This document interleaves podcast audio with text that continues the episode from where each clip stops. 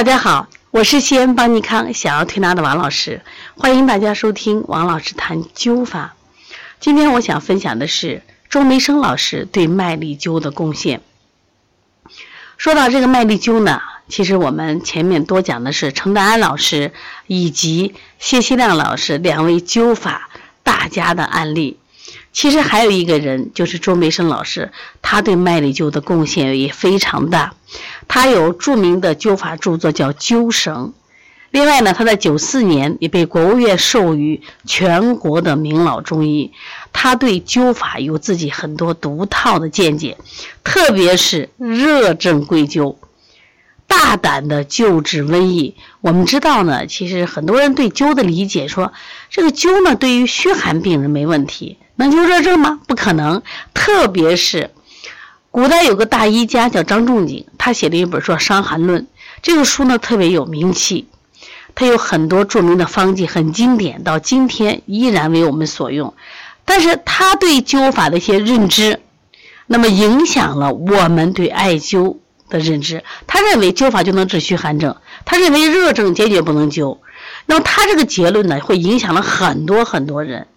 但是呢，周梅生老师他很了不起，尸骨不弥补。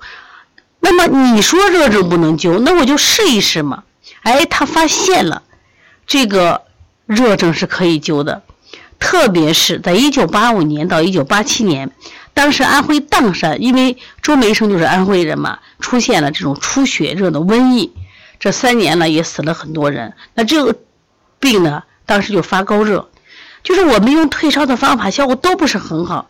他就提出来，他那时候已经六十七岁了，我要到一线去，我要到疫区去，我要干嘛？我要把我这种灸法能治热症，我来给当地人治病。你知道他当时请愿的时候，请求上阵的时候，很多人都反对。一个年龄大了，第二你胡整什么呢？你这是艾灸能治这种高热吗？结果后来被他的诚心和坚持打动了，结果他带去的艾灸组的治疗有效果是最好的。通过这个案例就破除了热症禁灸的陈腐见解，也为以后用灸法治疗热性传染病奠定了坚实基础，所以非常了不起啊！另外，他也发明了点灸笔。就创快速点灸法，大家知道麦粒灸因为在皮肤上灸，很多人说呀疼得很，我我不敢操作。那么他发明这个点灸笔的话，直接在皮肤上用这个笔去点，而且专门配了一个专用药纸。那么这样的方法呢，就是收效快速、安全稳妥、基本无痛。这也是周梅生对麦粒灸的一个贡献。其实一路走来。我们国家很多灸法专家在临床中，他们对这种艾柱灸就直接灸呀，做了很多的创新。从原来的大艾柱到后来的麦粒灸，都起到了很大的作用。其实关于这个周梅生老师的有很多的故事啊，其实我们想讲给大家听。我先讲第一个故事，就是要院校倾听之哭。他自己非常优秀。那么，而且他更愿意把他的灸法振兴，希望更多人学习灸法。他当时用了一句话说：“我为了振兴灸法事业，我愿效秦庭之库。”那这个秦庭之库是哪来的故事呢？就在春秋时期的时候啊，诸侯混战，吴吴国呢进攻楚国，当时楚国大败。楚国有个大臣呢叫申包胥，申包胥呢一他不忍心看到自己的国家啊这种惨败，就前往秦国求救。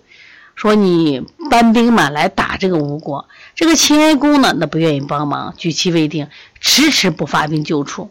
当时的申包胥呢，就站在什么，就他们的秦国的城墙上，立城墙而哭，日夜不绝声，少饮不入口。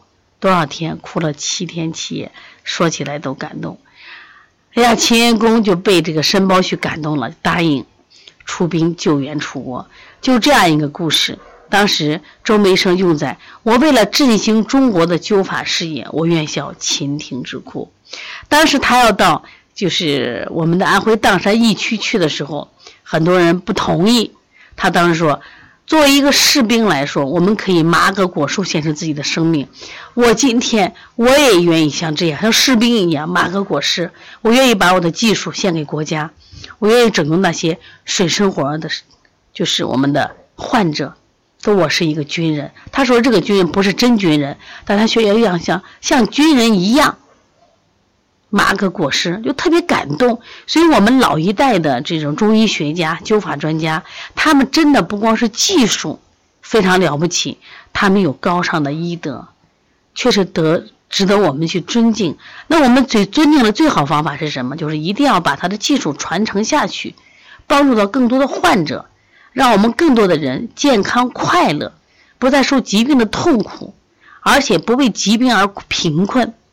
那最近疫情反反复复，我觉得昨天都特别好，就是天津市卫健委，天津也是一个中医的大省，就提出来了，用艾灸来干什么？